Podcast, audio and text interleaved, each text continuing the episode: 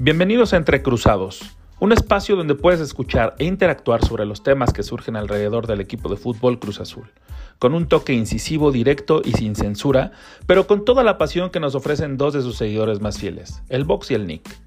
Deportes, música, series, película y grandes recomendaciones aquí en Entre Cruzados. Bienvenidos y comenzamos.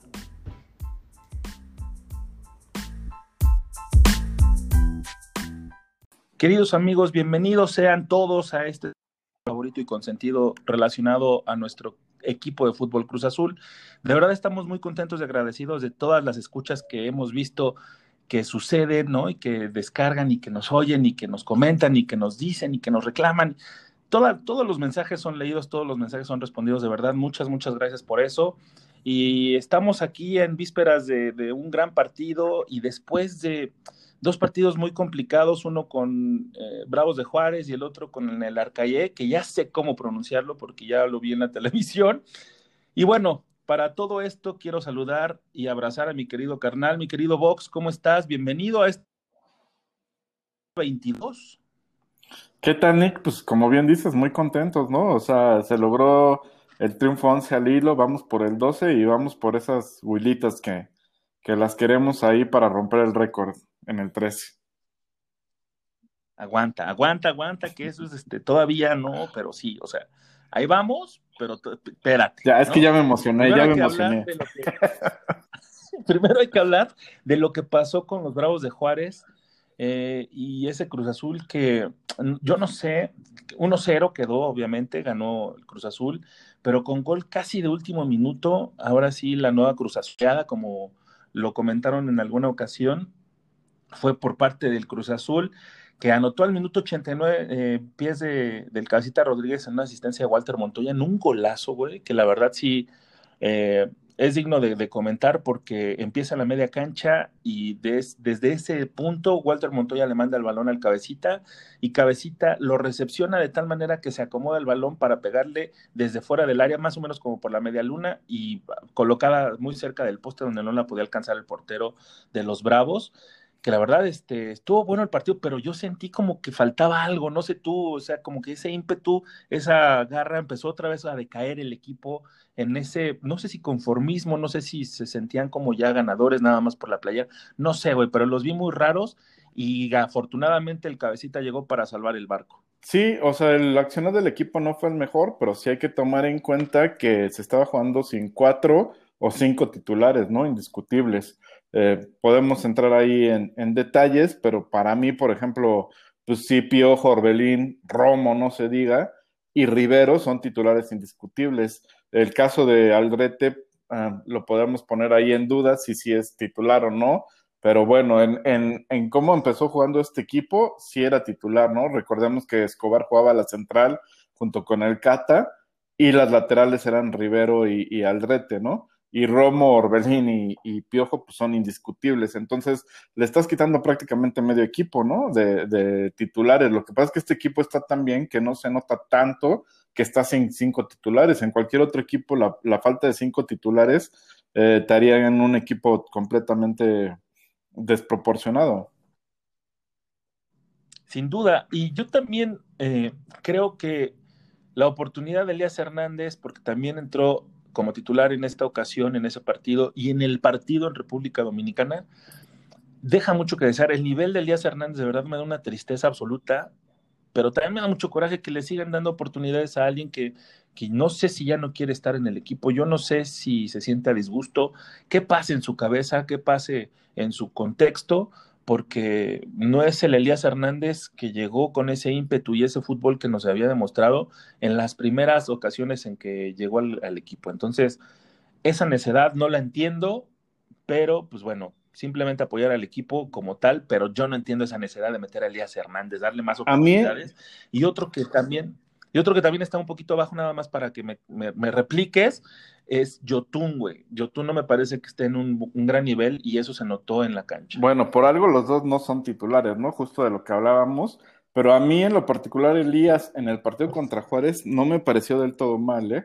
O sea, eh, obviamente que el punto de comparación que dices es, es lo que agarramos casi todos los aficionados, ¿no? El Elías de la primera temporada del Azteca, por ejemplo, o el Elías inclusive de antes de la pandemia. O sea, eran dos, eran dos Elías eh, que jugaban muchísimo más que el Elías actual, pero pues sí estás hablando de un jugador que ya entró en su etapa final como profesional, ¿no? Por la edad, por mucho, pero el partido en particular, el de Juárez, no me desagrada.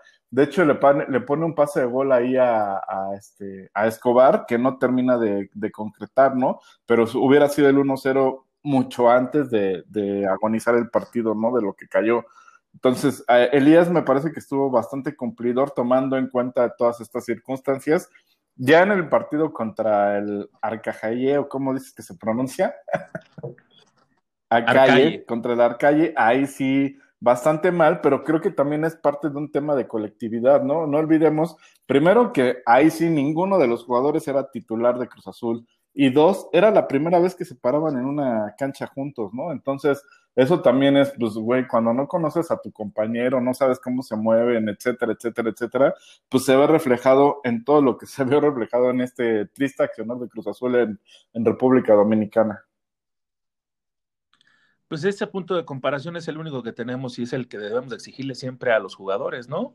Me parece que también no es como muy complaciente el hecho de decirle, este, pues sí, el de, el de hace dos días que venías jugando bien, no, no al del otro, al que este, vimos llegando a Cruz Azul. Me parece que ese es el punto de exigencia en, en, el que está Elías y no ha cumplido con tal. Entonces, por eso mismo no es titular, por eso mismo está relegado a la banca. Y me parece que también por ahí va Yotun, ¿eh? un poquito, porque da un partido regular y el otro da un partido o dos, tres partidos pésimo. Entonces, eh, sí, ante esta necesidad de, darle descanso a los convocados, no incluso Romo ni siquiera hizo el, este, el viaje junto con Jurado, pero sí, eh, en ese sentido, la exigencia del equipo debe de ser mayúscula, ¿no? Y no relajarte, porque finalmente eres ahorita el líder, eres y tienes un compromiso muy fuerte ya con tu, con tu, con lo que has demostrado y con tu afición por la historia que tienes, ¿no? Entonces, eh, me parece que sí la exigencia debe de ser a ese tope. Y lo rescatable, mi querido Vox, y lo, lo, lo, lo que nos ha provocado la sonrisa es que se logra la onceava consecutiva, como bien dices, y cosa que no se lograba desde la temporada 71-72, que estamos hablando de monstruos, ¿no? De históricos en el Cruz Azul, en ese equipo, y no se lograban ni siquiera, ni siquiera ellos llegaron a la onceava, sino que no se lograban 10 victorias de manera consecutiva desde ese entonces, ¿no? Entonces este equipo ya lo rebasó y es por eso que también la exigencia crece, crece demasiado porque aparte también eh, no es un equipo que dependa de un solo jugador y eso también está padre, ¿no? Eh, eh, creo que muchas veces siempre en, la temporada pasada el cabecita era como el referente de, del, ataque, si él no estaba, el Cruz Azul no existía y ahorita ya esa cabecita, esa dependencia ya dejó de existir y ahorita ya parece cualquiera, como bien lo menciona Reynoso, ¿no? Que él no le gusta individualizar las victorias, sino que de repente, gracias a que todo es en función al equipo, aparece uno, dos o tres, el que sea, y mete el gol y es el que gana, y entonces el equipo es el que triunfa. Me parece que esto es, hay que, hay que darle el valor eh, y el mérito al Reynoso, al técnico Reynoso que, que, hizo funcionar así de esta manera al equipo, ¿no? Sí, 100% de acuerdo y, igual con las variantes, ¿no? O sea, es muy bueno que se tengan mucha llegada por todos lados. Somos eh, un equipo que mete bastantes goles, estamos con 20 goles a favor, si no me equivoco. Eh, solo Toluca tiene 21 y muy divididos, ¿no? O sea, esa es una parte muy importante. Si bien sí, Cabecita sigue siendo el máximo goleador del equipo con 6, eh, hay otros 14 goles que no llegan en los pies de Jonathan Rodríguez.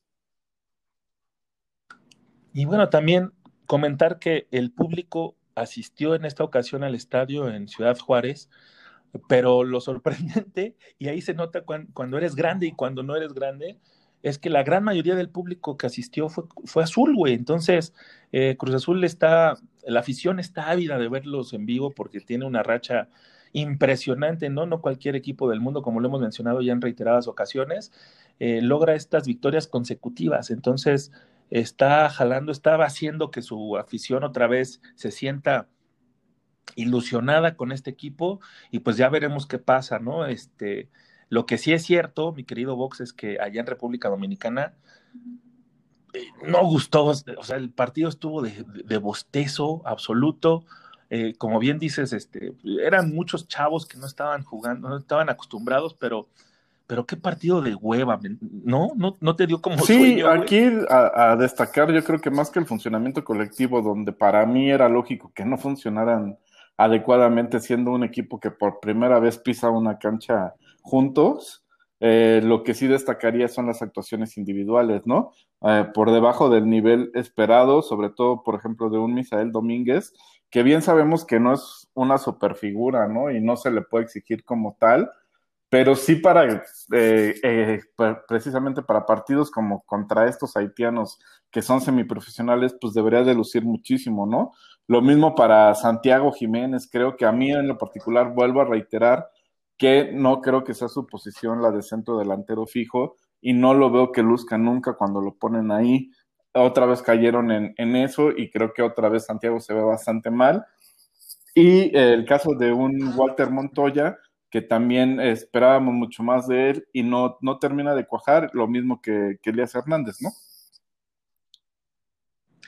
Sí, yo te voy a dar mi percepción, Misael. Yo, este, eh, sí, me, me, decepcionó demasiado por el apoyo que siempre se le ha brindado de parte de un servidor pero era el momento, ¿no? De, de, lucir eh, y se, se, notó en esa falla que tuvo para, cuando quiso recortar al centro, era tirar con la chueca, ¿no? Tirar con la zurda y no tirar con la, con la derecha. Digo, uno puede comentarlo desde aquí muy fácil, pero estar ahí es, es, lo que importa. El tema es de que Misael sí no lució y, y era el momento de, de, brillar por sí mismo, así como lo hizo Alexis Gutiérrez, que de una manera discreta, pero siempre cumplidora, eh, se vio muchísimo mejor, a pesar de no haber tenido muchos, eh, muchos partidos atrás, ¿no? Venía de una lesión, venía con un poco ritmo, con poco ritmo y, se vio muchísimo mejor que, que Misael. Misael no fue ese eh, jugador que nos tiene acostumbrados a que siempre es como driblador y todo esto, ¿no? Y a mí, yo a mí, te voy a decir algo, sí me, sí me gustó Walter Montoya en ese sentido porque se le vio al menos lo que muchos no tuvieron, las ganas de querer este, ofender, ¿no? O sea, se movía, tocaba y todo esto. Sabemos que no viene en ritmo, igual podemos mencionar que viene ya este, la debacle de su carrera, y a pesar de eso se vio muchísimo mejor que, que, su, eh, que Elías Hernández, por ejemplo, ¿no? que no lo vi con tanta movilidad como Montoya, que Montoya aparecía y de repente este, trataba de, impulsar al equipo y todo eso. Para mí ese, ese fue la, la, tónica del partido. Santi Jiménez, estoy de acuerdo, sí, si no tiene alguien adelante con quien acompañarse de plano, pues se pierde, ¿no? Y no es su posición natural, pero sí también aparte me sorprendió el equipo haitiano porque estuvo muy ordenadito, ¿no? O sea, y eso nos lo demuestra. Digo, ordenadito atrás, sí tuvieron un, descuido, pero un descuido de, de, durante 90 minutos. Yo la verdad sí esperaba una goleada y no regresarnos con un 0 a 0 con un partido muy trabado. Sí, o sea, yo sí esperaba el triunfo, pero no una goleada, te voy a ser sincero, que creía que íbamos a ganar por la mínima, máximo dos goles.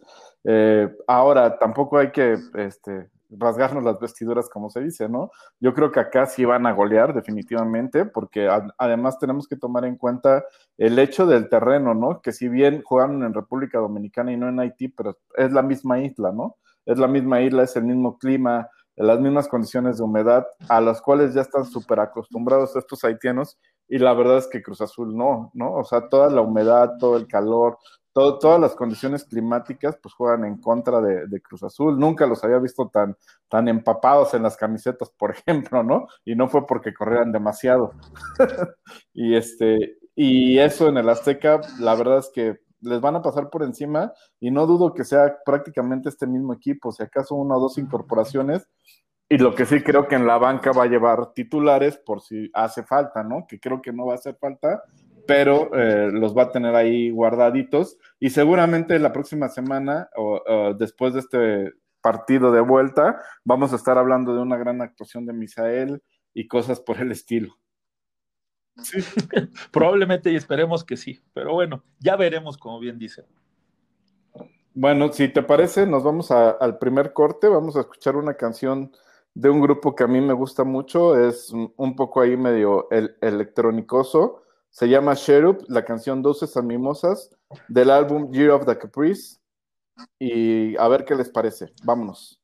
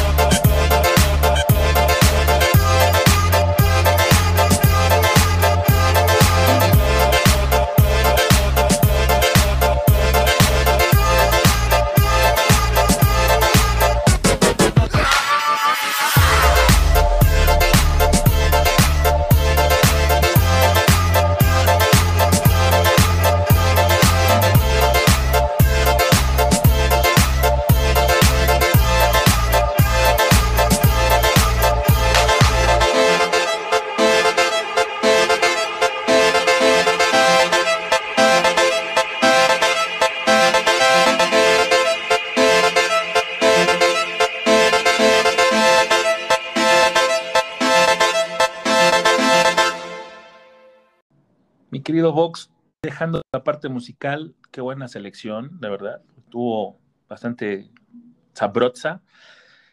Y dejando de lado eso, este, pues el sábado tenemos un compromiso ante un equipo de Guadalajara que tiene empatitis, ¿no?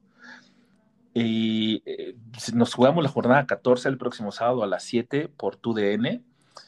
Eh, en el Estadio Azteca, obviamente los vamos a recibir. Y yo no sé cómo leer este partido porque no sé qué chivas esperar, de verdad.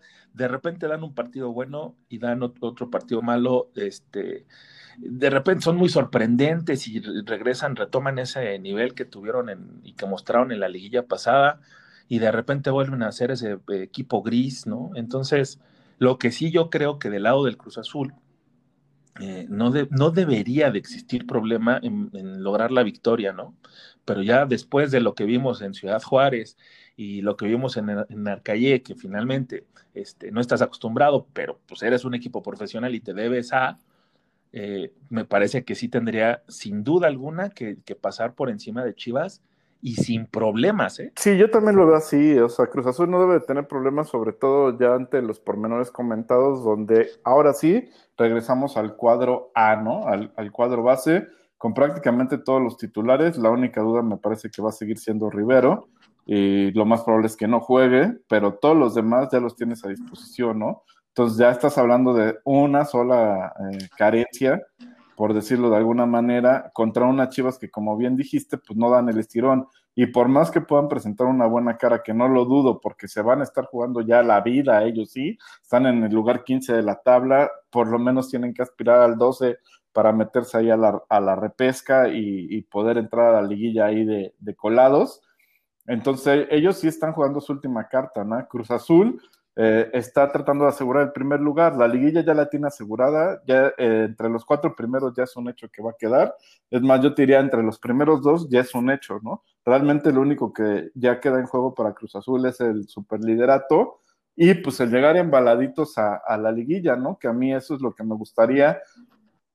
Creo que se pasaron algunas jornadas con partidos no tan buenos, pero que se sacó el resultado y eso es lo más relevante, ¿no? O sea, el bache ya lo tuviste, ya lo tuviste en funcionamiento, pero no lo tuviste reflejado en resultados. Entonces creo que ahora empieza a, verse al revés y debes de empezar a mejorar muchísimo en el funcionamiento a partir de este partido y de cara al final para que en la liguilla llegues a tope en funcionamiento. Sí, empezar a, resolver esos detalles finos, ¿no? Que, has mostrado durante toda la, temporada y que te han costado trabajo, ¿no? Porque en este sentido, como bien lo dices, no han costado partido, no han costado puntos, sino todo lo contrario, se, resuelve como el partido anterior ante Juárez, insisto, pero sí, este, hay detalles muy finos que se tienen que limar y entonces me parece que de aquí al final de la temporada tienes que empezar a trabajar en ellos y, e insisto, o sea, Chivas viene de tres empates, una victoria y una derrota, ¿no? Entonces, eh, ellos yo creo que firmando el empate, el empate se dan por bien servidos y con los eh, jugadores titulares no debería de haber problema en, digo, yo me arriesgo un poquito a poner un 3-1 fácil. Sí, yo también veo ahí que les tenemos que pasar por encima fácil. Y como dices, ya con esto, ya la única duda de lo que hemos visto de Reynoso es si va a salir con dos puntas, con, con Angulo y Cabecita arriba, o va a salir 4-3-3, ¿no? Con Orbelín, Piojo y Cabecita arriba, ahí como sus tres delanteros, por decirlo de alguna manera. Y obviamente a quién va a sacrificar si es que se juega con dos puntas, porque tendría que sacar un contención y ese contención o es Vaca o es este el mismo, eh, se me fue el nombre, Paul Fernández, ¿no? Que también Paul, Paul ha venido a la baja, fíjate, ¿eh?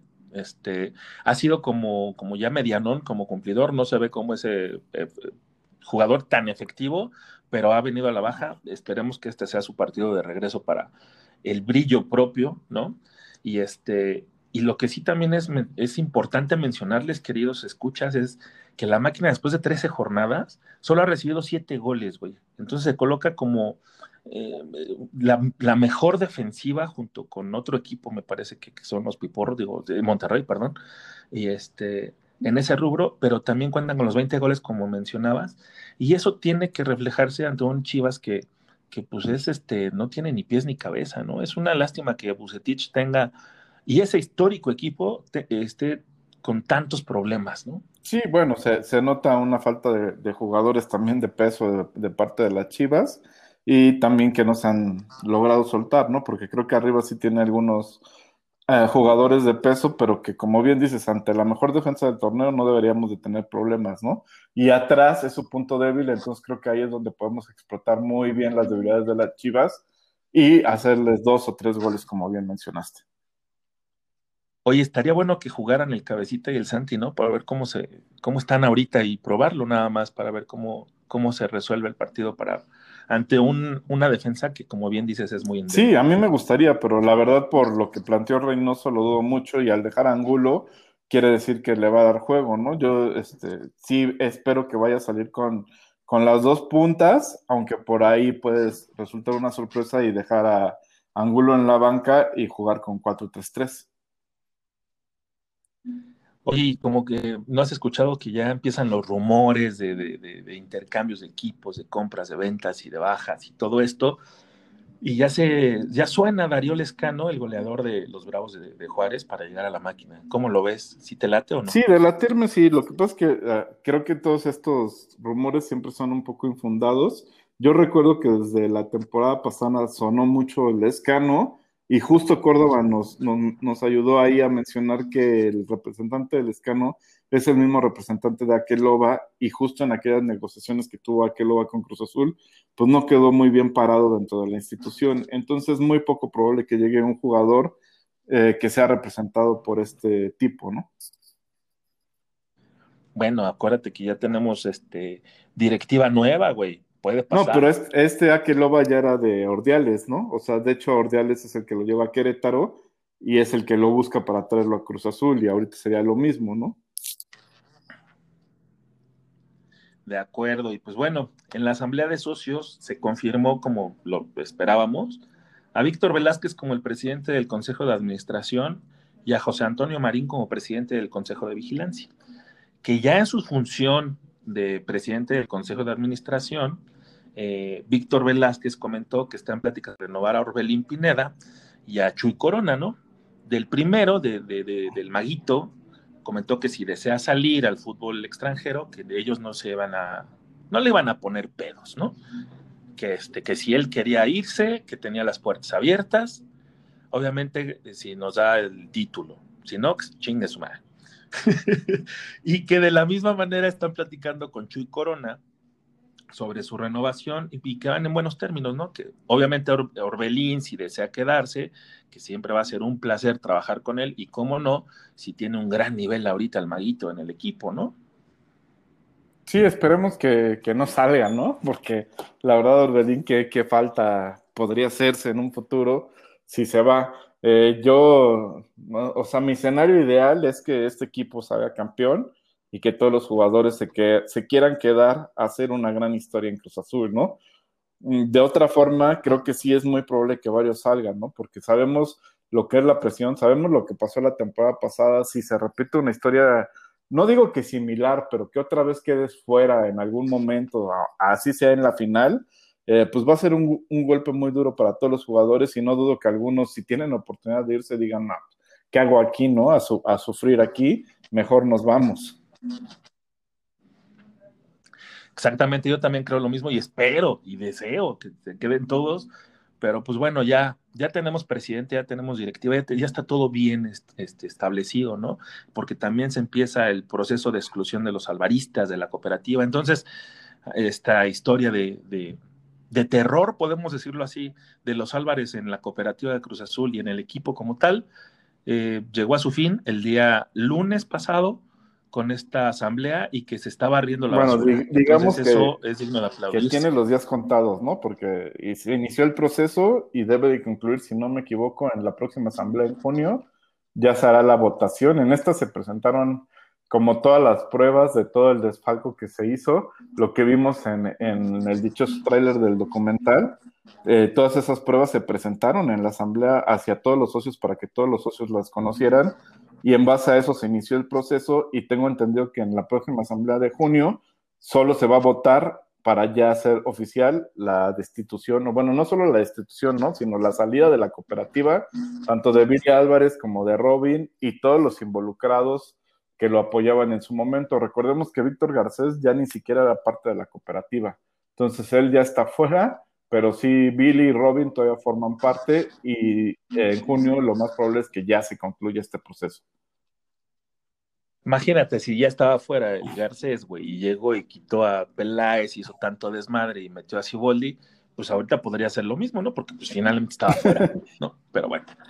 Lo chido, lo chido es que ya está sucediendo este cambio, veamos cómo nos va con estos nuevos directivos y ojalá que el equipo, como bien dices, siga manteniendo este nivel y siga en los primeros lugares y que nos dé esa copa y las que vengan, bienvenidas sean todas. Y mi querido Vox, vámonos a otra rolita, porque ya se antoja, ya es casi viernes, entonces vámonos con esta canción de 1993 de un álbum llamado Lathe y de una banda que pues no tiene tantos reflectores, pero que siempre ha cumplido con rolas así bien lindas, ¿no? Estoy hablando de James y su Say Something de aquellos años para que te acuerdes de cuando tenías el cabello largo y, y nos íbamos en la chombi a echar desmadre. Así que vámonos con James y esto de Saying Something.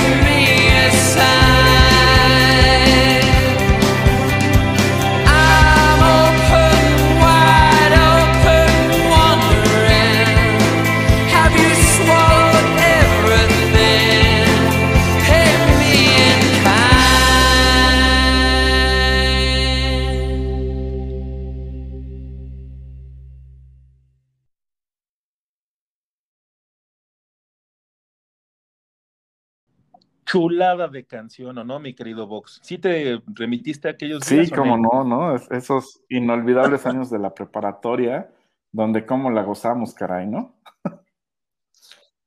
Pues salud, porque ya es jueves y digo, eh, chinga su madre. Venga, venga.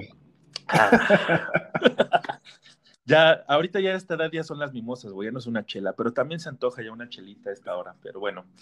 Antes de, de ponernos ebrios, mi querido Vox, hablemos de la UEFA Champions League que se jugó en esta semana, el día martes y el día de ayer. Se jugaron los partidos de los cuartos de final que estuvieron, ay, no manches, estuvieron uno, el que, bueno, yo vi dos únicamente, no sé tú. Yo vi el Real Madrid contra Liverpool y vi el, Bayern Paris Saint Germain. El Real Madrid, que le pasa por encima a Liverpool 3-1, yo no sé si tú estés de acuerdo, pero pudo resolver la eliminatoria en ese partido. Sí, a pesar de las ausencias, yo creo que pudo haber quedado fácil un 5-6-1. Sí, la verdad que muy triste la actuación de, Liverpool, ¿no? Dejó mucho que desear, sobre todo en defensa. O sea, le contragolpeaban súper fácil, se los llevaban súper fácil. Vinicius parecía Mbappé, ¿no? De verdad, o sea, ¿qué, onda? ¿No? Cuando antes Vinicius fallaba todas y ahora metía la que tenía. Y la verdad es que muy bien el Madrid y muy mal el, el Liverpool, ¿no? Aunque se llevan un resultado de esos engañosos, ¿no? Porque con un 2-0 el Liverpool allá puede pasar. Entonces, eh, creo que la eliminatoria todavía está un poquito abierta, pero sí hay que decirlo, si el Liverpool vuelve a jugar como jugó, no va a tener nada que hacer, ¿no? Güey, si el Liverpool vuelve, vuelve a jugar así, ahora sí lo van a dejar caminar solo. Eso sí. Órale, cabrones, camínenle, que, yo no voy con ustedes, ¿no?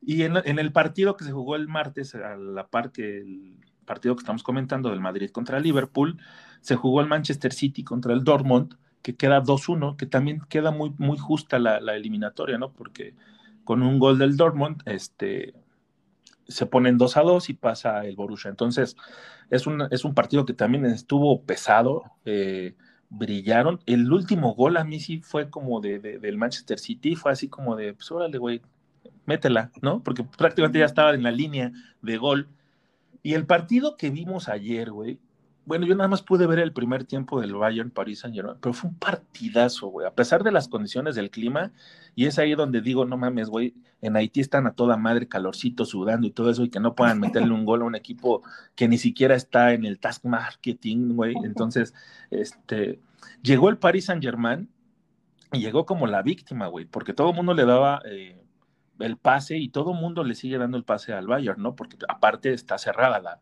la eliminatoria. Pararte en la casa del Bayern y jugarle de esa manera tan desparpajada, porque sí, fue muy contragolpes, y, pero si tienes a Neymar y tienes a Mbappé, güey, no mames, un contragolpe con esos dos cracks, güey, este, pues puedes darte ese lujo. Y así lo hizo Pochettino por poco y se pone 3-0, si es que no le anula el gol, el gol de, de fuera de lugar, que me parece un poquito exagerado, güey, pero, pero sí era, ¿no? Pero parártele y jugarle así al Bayern, al campeón del mundo, este, al mejor equipo de Europa, con ese desparpajo, me parece que es aplaudirle al Paris Saint Germain. Sí, de esos partidos que te vuelven a enamorar del fútbol, ¿no? Si es que alguna vez lo, lo, pierdes porque de repente te encuentras unos, unos partidos de bostezo por ahí que te hacen hasta dormir, pero ves este encuentro del Bayern contra el PSG y dices, wow, por esto amo este deporte, ¿no? La verdad es que espectacular. Como bien dices, un Bayern con un funcionamiento colectivo muy superior al del PSG, sin embargo, el PSG con tres figuras, porque añadiría la de Keylor Navas, ¿no? Un Keylor que pues, no sé ni cómo se atreven a compararlo con, con Memo Ochoa, muy, muy, muy por arriba de cualquier portero a nivel mundial, inclusive de Neuer, ¿no? O sea, creo que en este partido quedó demostrado que Keylor está un pasito arriba de, de Neuer mismo y que la verdad hace toda la diferencia, ¿no? Entonces vamos a ver, porque pues, si un equipo le puede dar la vuelta es el Bayern, ¿no? De eso estoy seguro, el funcionamiento así lo demuestra, las, las, el número de llegadas que crearon fue impresionante, ¿no? Llegaban por todos lados, por arriba, por abajo, por izquierda, por derecha, este, parecía un vendaval alemán, ¿no? La verdad, el, el Bayern Múnich, sin embargo, el PSG, las que creaba, las metía, y eso solo te lo da, como bien dices, Neymar y Mbappé, que están en su momento, la verdad, qué clase de jugadores, y con esos dos arriba, pues nadie puede apostar en contra del PSG tampoco, ¿no? Eh, y con Neymar y con Keylor Navas atrás, pues tampoco va a ser fácil que el Bayern le meta eh, los dos goles que necesita, ¿no? Se me hace que se, como yo creo que este, Navas se, convirtió en Super Saiyajin, güey. ¿Viste el peinado de ayer, güey? Este, ya evolucionó, güey. Entonces ya está más mamón.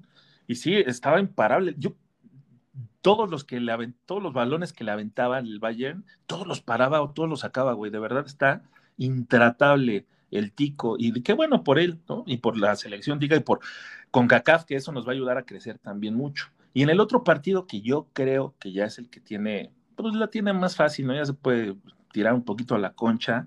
El Chelsea con el 2-0 a favor ante el Porto y de visita, pues güey, este, yo creo que es la, la única llave que ya está como más resuelta, ¿no? Y vamos a ver estas conclusiones el próximo martes 13 y el miércoles 14. El martes con el París Bayern y Chelsea Porto, que te digo que es la, la, llave que ya me parece que ya está definida. Y el miércoles 14 vamos a ver al Liverpool Real Madrid, a ver si, si, si ahí sí eh, se aplica el Liverpool, porque fue tristísima la exhibición que dieron el martes pasado. Y el Dortmund, vamos a ver cómo, cómo se comporta en su casa ante un Manchester City que que lo viene haciendo súper bien desde hace un buen tiempo, ¿no? Y este, y pues bueno, nos dejó calientitos este, esta jornada de la Champions League, que ya queremos más, pero pues bueno, hay que esperar una semanita. Y otra cosa, y otra, bueno, otro juego que está este, igual de emocionante, igual de que, este, de, de no mames, es la liga, güey. La liga ya se puso, ya se apretó, y ya estamos a un punto, bueno, ya está el Barcelona a un punto del Atleti de Madrid, y qué cosa, qué cierre, mi querido Vox. Yo estoy así ya como cuando en penales, ¿no? Que cierran los ojitos, güey. Este, ¿qué, ¿cómo ves? ¿Sí, sí, sí es posible o no? Sí, la verdad que la liga está súper emocionante. Eh, vamos a primero repasar los, los resultados de la jornada pasada, donde el Madrid le gana 2-0 al Eibar con goles de Asensio y Benzema. El Sevilla le gana 1-0 al Atlético con gol de Acuña. Y el Barcelona con gol de último minuto de Dembélé le gana 1-0 al Valladolid en un partido que la verdad se le complicó bastante, pero fue de esos partidos que tenías que resolver sí o sí y lo logra al final, ¿no? Lo resuelve y pone la liga, como bien dijiste, a un punto del Barcelona. El Atlético de Madrid tiene 66, el Barcelona 65 y el Real Madrid 63. Lo más increíble de esto es que la liga está a la mano de los tres. ¿A qué me refiero específicamente? Los tres ganando el resto de sus partidos son campeones. ¿Sí? Entonces, eh, es una liga que ya no dependes de los resultados de los demás, sino los resultados de ti mismo. Y eso, eso resulta muy, muy importante. Le doy una pequeña, pequeña, pequeña ventaja al Barcelona. ¿Por qué? Porque el Barcelona va a jugar contra el Real Madrid este sábado en el que es el clásico ya del fútbol internacional, Real Madrid contra Barcelona. Y si bien juegan en la casa del Madrid, que aunque no juegan en el Bernabéu ahorita, pues va a ser local el Madrid este sábado 14 horas por Sky Sports. Al Barcelona le basta empatar para seguir teniendo la liga a su alcance. Entonces, es ahí donde puede haber una pequeña diferencia. ¿Tú qué opinas, Nick? Pues mira, yo sí creo que, que el Barcelona se va vamos a ver este sábado eh, cómo va a resolver el partido contra el Madrid.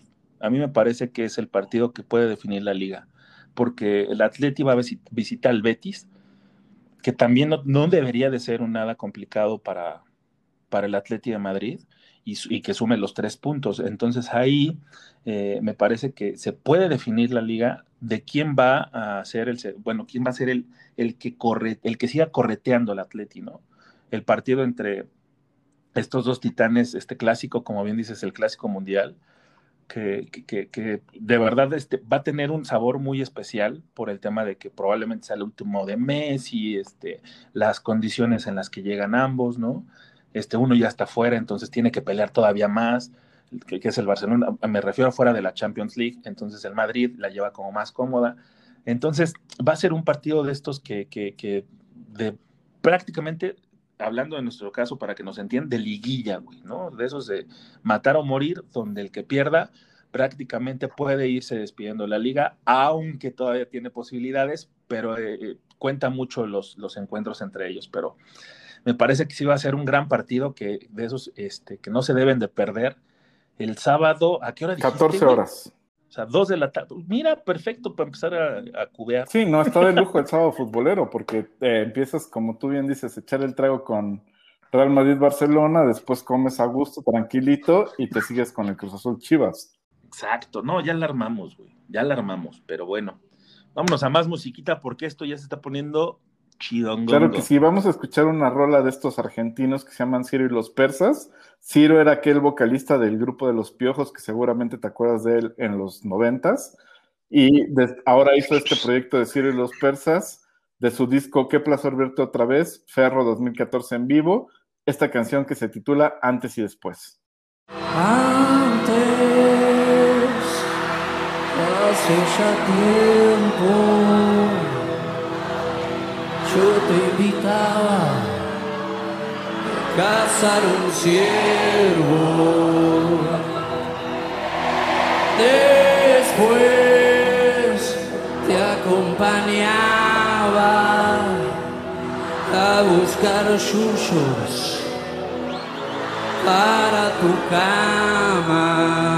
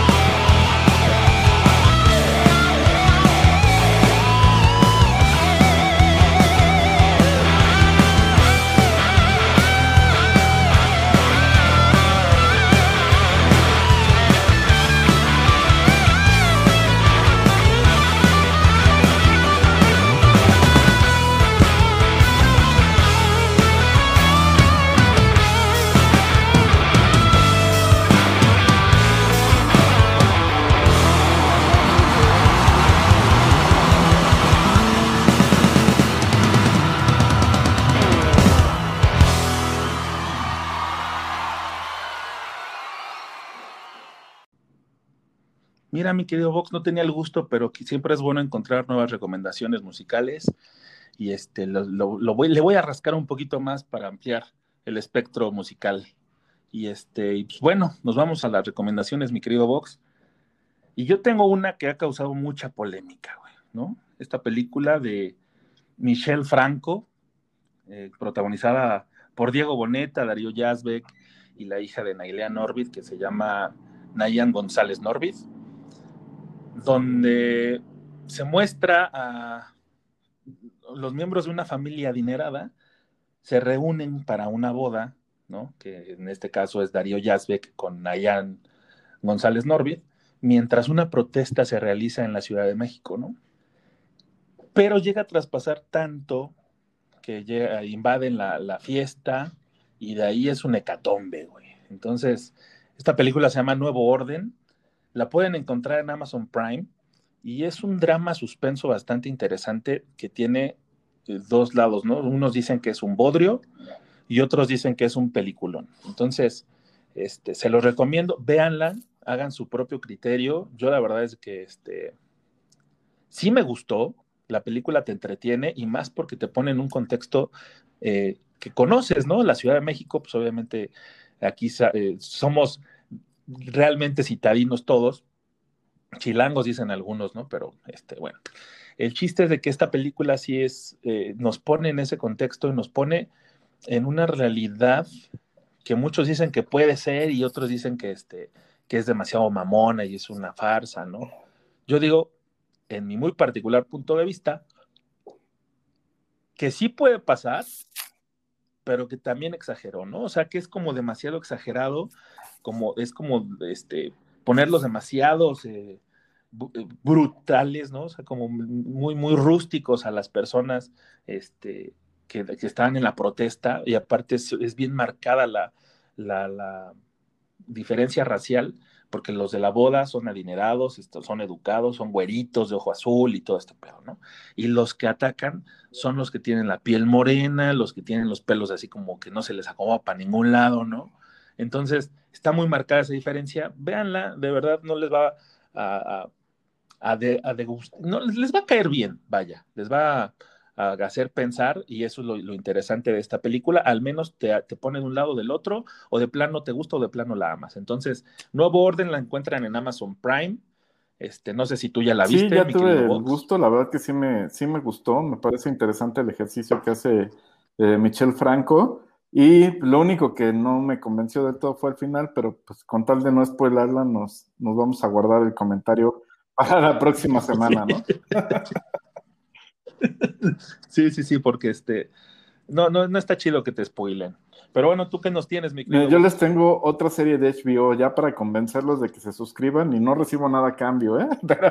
Pero, bueno, eh, más que ya viene HBO Max, ¿no? Para junio creo que, que ya ingresa aquí en México y vamos a tener, además de estas series, muy buenas películas ya de estreno ahí en esta plataforma. Esta serie que les recomiendo esta semana se llama Succession y es la serie que es el estandarte ahora de ante eh, cuando acabó la saga de, Juego de Tronos, Succession se convirtió en su serie estandarte.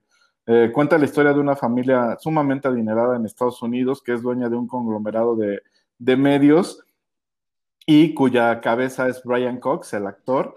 Eh, que hace como padre de familia y dueño de toda esta serie de conglomerados y cómo a partir de, un paro cardíaco que no lo mata, pero sí se hace eh, pues suponer que quién va a ser el sucesor y empieza una lucha de poder ahí terrible entre los hermanos, los cuñados y todos los que están involucrados en las decisiones de la familia. La verdad que es una sátira muy, muy bien realizada con unas actuaciones impresionantes. A mí en especial un personaje que me gusta muchísimo es el que interpreta Kieran Culkin, que es el hermano de, de y Culkin, aquel de mi pobre angelito, y que la verdad está muy bien en esta, en esta serie. Eh, para mí es imperdible, hasta ahorita lleva solo dos temporadas, entonces están muy a tiempo de ponerse al día con ella para que en la tercera, que no va a tardar en estrenarse, ya estén 100% eh, al corriente. ¿Tú ya la pudiste ver, Nick? No, güey, pues apenas estoy con Gomorra, ya me estás poniendo otra, te pasas de lanza, güey. o sea, aguanta, güey.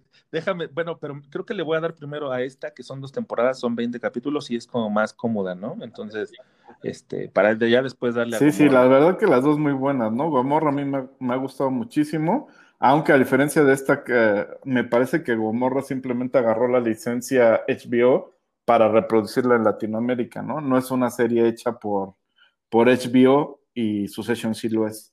No, no importa, pero está sí, bien sí, hecha. Está, está muy bien está hecha. muy bien hecha. Entonces, bueno, llevo un capítulo, bueno, llevo un capítulo nada más. También no, no, puedo decir mucho, pero me parece que te puedes dar cuenta de la hechura cuando en un capítulo, entonces está muy bien. Cosa que, por ejemplo, mi querido Vox dejó de ser atractiva, ¿no? Desde hace, yo creo, dos temporadas o tres. Porque o diez. Una serie que los dos disfrutamos. o diez. No, las primeras estuvieron chidas, ¿no? siempre te tenían como, como al filo de la navaja, ¿no? Al filo del asiento, perdón. O sea, porque anunciaron la temporada final que se va a estrenar en agosto de The Walking Dead. Por fin, güey, por fin terminan esta historia y a ver, nos salen, a ver con qué jalada nos salen, porque últimamente los escritores se han pasado de lanza. Yo ya le perdí el hilo, yo creo que me quedé en la 8 y ya no, este, ya no, ya no le di seguimiento porque ya me dio flojera, güey, la neta. Aunque sí estaría bueno por ver cómo termina la historia, ver cómo la concluyen y ver qué pasa con los personajes que, que sí siguen vivos. Sí, como dices, ya es de esas series que por no dejar, pues vamos a tener que ver el final después de tantos años invertidos, ¿no?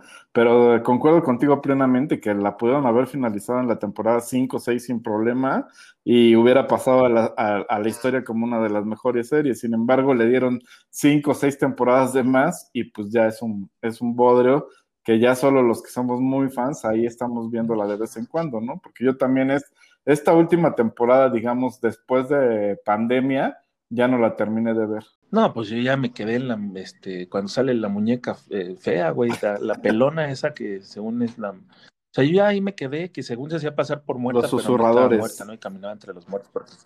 Esos güeyes, güey, ¿no? Fíjate, yo ni me acuerdo de, cómo se llamaban.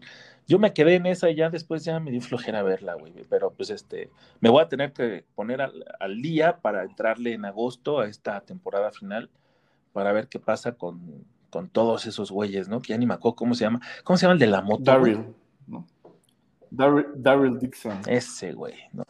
Oye, ¿todavía sigue viva la, la viejita esta? La... Sí, también ahí sigue dando guerra, o por lo menos hasta donde yo vi, ¿no? Mira, sí, eran de, mis favoritos, ¿no? Bueno, Rick, que, era el protagonista. Rick sí lo desaparecieron. Está vivo, pero ya no sale en la serie. Sí, mm, es lo que iba a decir, no está muerto, simplemente ya no aparece en la serie por otros temas, ¿no? Pero bueno, ya, damos a, vamos a ver el final de esta serie que 10 años después nos dicen, órale, pero bueno, bueno, a ver qué pedo.